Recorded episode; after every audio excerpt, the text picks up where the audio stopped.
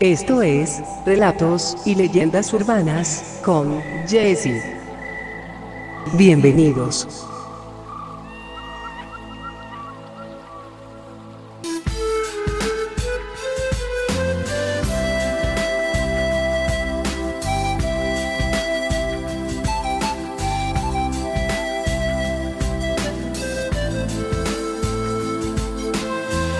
Hola, ¿qué tal? Buenas noches oyentes que están sintonizando el programa una vez más.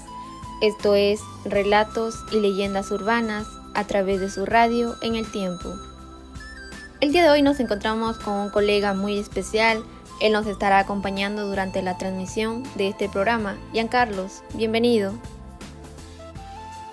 Buenas noches querida Jessica y radio oyentes. Es un gusto poder compartir este programa donde contamos historias y leyendas bastante interesantes, sobre todo porque nos enfocaremos en relatos ecuatorianos. Efectivamente, estas leyendas son ecuatorianas, leyendas y relatos que promueven la cultura y sobre todo esto se hace con el fin de poder transmitirles a nuestros oyentes eh, lo interesante que tiene nuestro país, que conozcan un poco más de las diferentes culturas. Es por ello que el tema que hemos elegido para esta noche es una leyenda bastante conocida de aquí de Santo Domingo, en el cual va a ser partícipe eh, Giancarlo. Y bueno, sin más preámbulo, acompáñenos.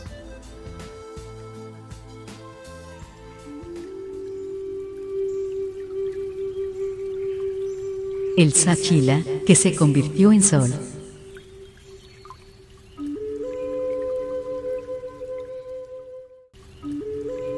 En la región que actualmente se conoce como Quito, vivían una tribu llamada Quito Cara, que fue invadida por los incas, los cuales huyeron a otras tierras para evitar ser esclavos.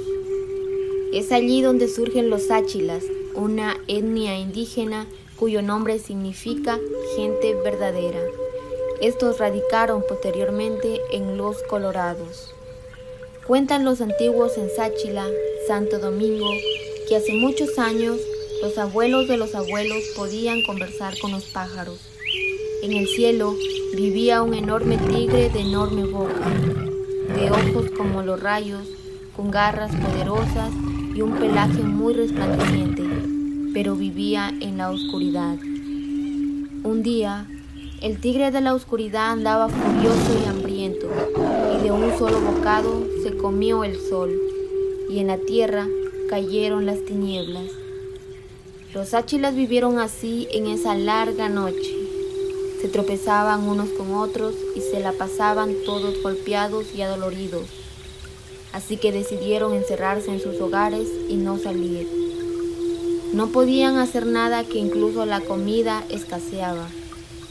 Más de una ocasión se escuchaban gritos desesperados de los que eran atacados por las fieras de la selva.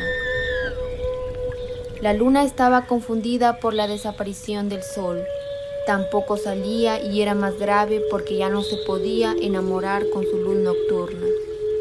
Los pájaros morían y los ríos empezaron a secarse, porque confundida la lluvia sin la guía de los astros celestes tampoco caía. Angustiados, los áchilas decidieron hacer su propia luz e intentaron hacer fogatas con ramas alumbrarse con su fuego.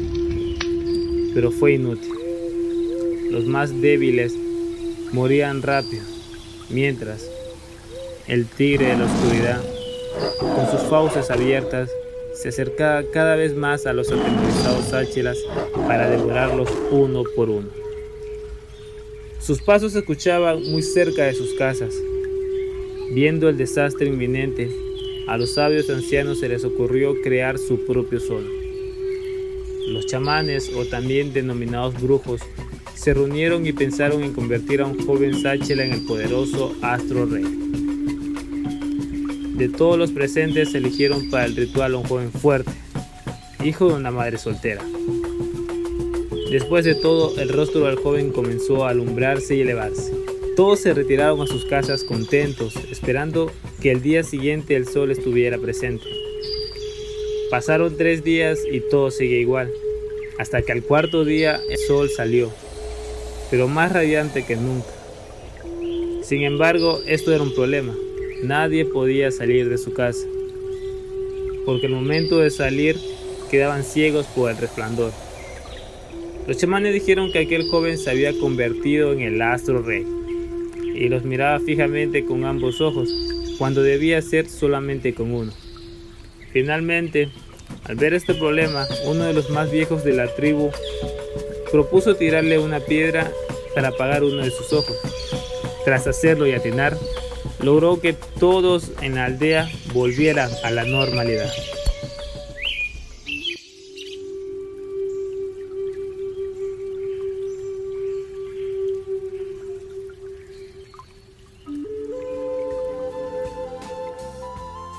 Bueno, queridos oyentes, este ha sido nuestro relato de esta noche, bastante interesante y más que todo abarcando un poco la cultura sáchila de nuestro Santo Domingo. Así es, Jessica. Además, cabe recalcar que estas leyendas tienen una trascendencia enorme. Se han transmitido de generación en generación durante varios años y siguen manteniendo su esencia, pero sobre todo su espíritu conservador. Bueno, generalmente estas leyendas o relatos son contados por medio de nuestros abuelos. Ellos son los portadores de estas increíbles historias, como no. Y bueno, con respecto a la cultura sáchila, ellos mencionan que son sus árboles, sus espacios, los cuales los inspiran a evocar estos mitos y leyendas de su nacionalidad. Además, eh, que estos relatos están relacionados con elementos de la naturaleza. Es por esto también que los árboles, las cascadas, los ríos, se convierten en rincones preferidos para los turistas.